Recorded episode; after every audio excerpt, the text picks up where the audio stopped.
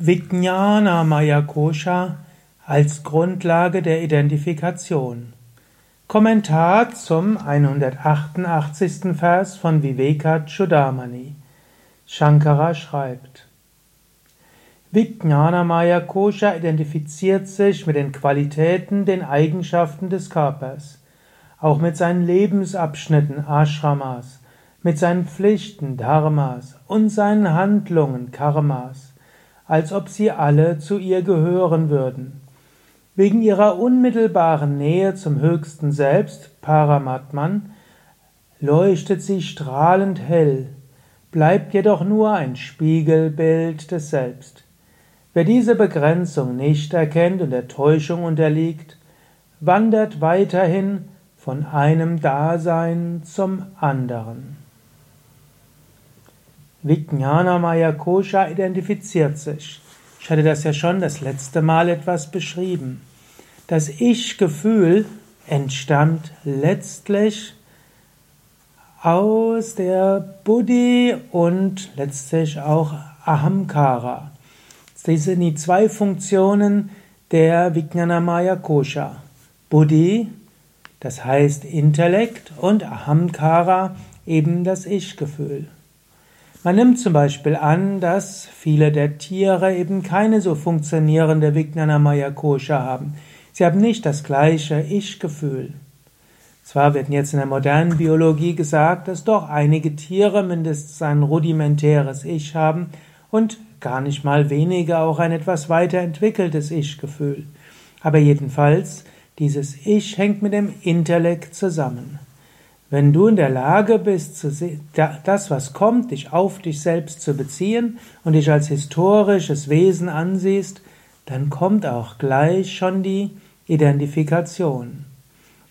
Also durch Buddhi, was auch vorausschauend heißt und überlegen und nachdenken und letztlich auch Schlüsse zu ziehen aus dem, was andere denken und fühlen, dadurch dich absetzen von anderem Denken und Gefühl, fühlen, sehr stark auch verbunden mit der Sprache, das führt zur Identifikation. Und dann identifizierst du dich auch mit deinem Körper und sagst, das bin ich. Und natürlich, wenn du denkst, ich bin der Körper, dann wirst du natürlich auch wollen, dass dem Körper gut geht und dass andere Positives über den Körper sagen.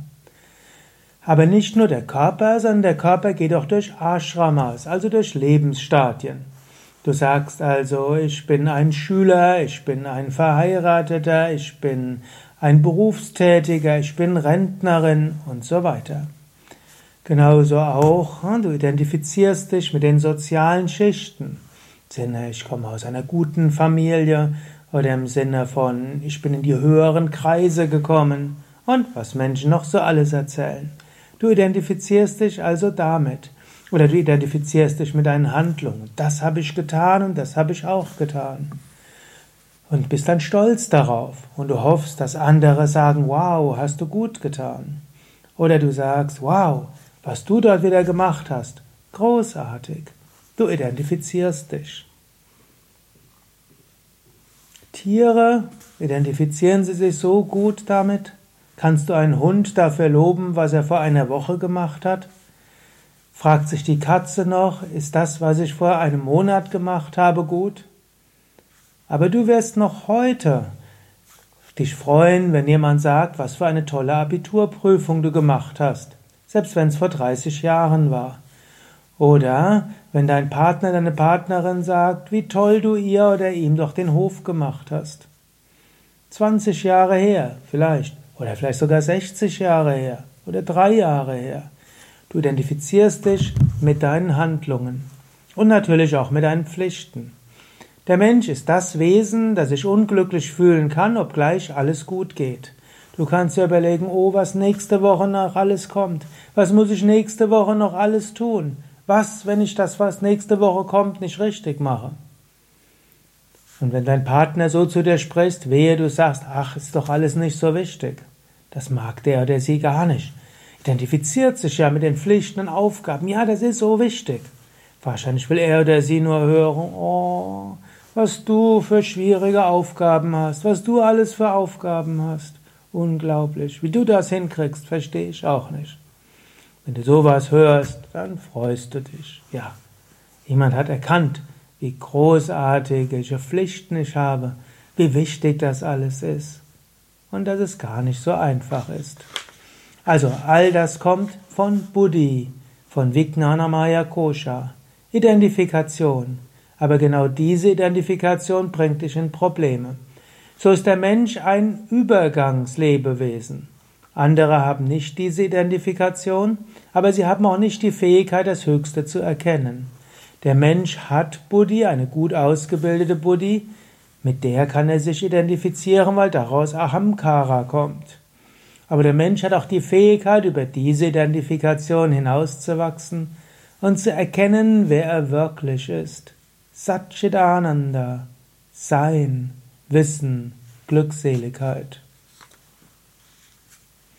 Wenn du öfter siehst, wie ich nach unten schaue, bin ich gerade dabei, hm, die Fernbedienung zu suchen, denn ich nehme die Aufnahmen ja selbst auf, ich, ich kann mich näher ranzoomen, was ich natürlich selten mache, ich kann mich weiter wegsetzen. Hm. Dann siehst du auch hier den ganzen Aufbau dieses Raumes hier, da ist eine ganze Menge, dass du nachher die Illusion hast, du siehst ja, dass ich hier irgendwo in einem Raum bin, wo ein großes Bild ist, Natürlich ein großes Bild, aber es hängt nur einfach da. Meine anderen Kleider hängen zum Teil auch da. Du siehst jetzt vielleicht auch mein Mikrofon, das versteckt ist hinter einem Papier. Du siehst vielleicht auch die Schaumstoffe, die den Hall etwas verbessern sollen. Und was du jetzt nicht siehst, da gibt's noch eine ganze Menge mehr. Okay, alles Illusion. Damit kann man sich identifizieren oder auch nicht. Man kann sich identifizieren, was man alles für Aufgaben hat und was dort alles zu machen ist und wie viel ich schon bisher gemacht habe an Videos. Oder ich kann einfach sagen, durch diesen Körper, diese Psyche geschehen Videos, die unsterbliche Seele macht alles. Ich selbst bin eins mit der unsterblichen Seele. Für die nächste Woche beobachte, wie sehr du dich mit Handlungen identifizierst, was du gemacht hast, wie sehr du dich identifizierst mit Pflichten, und mit sozialen Rollen. Nimm es lächelnd zur Kenntnis und sage Neti Neti, nicht dies, nicht dies.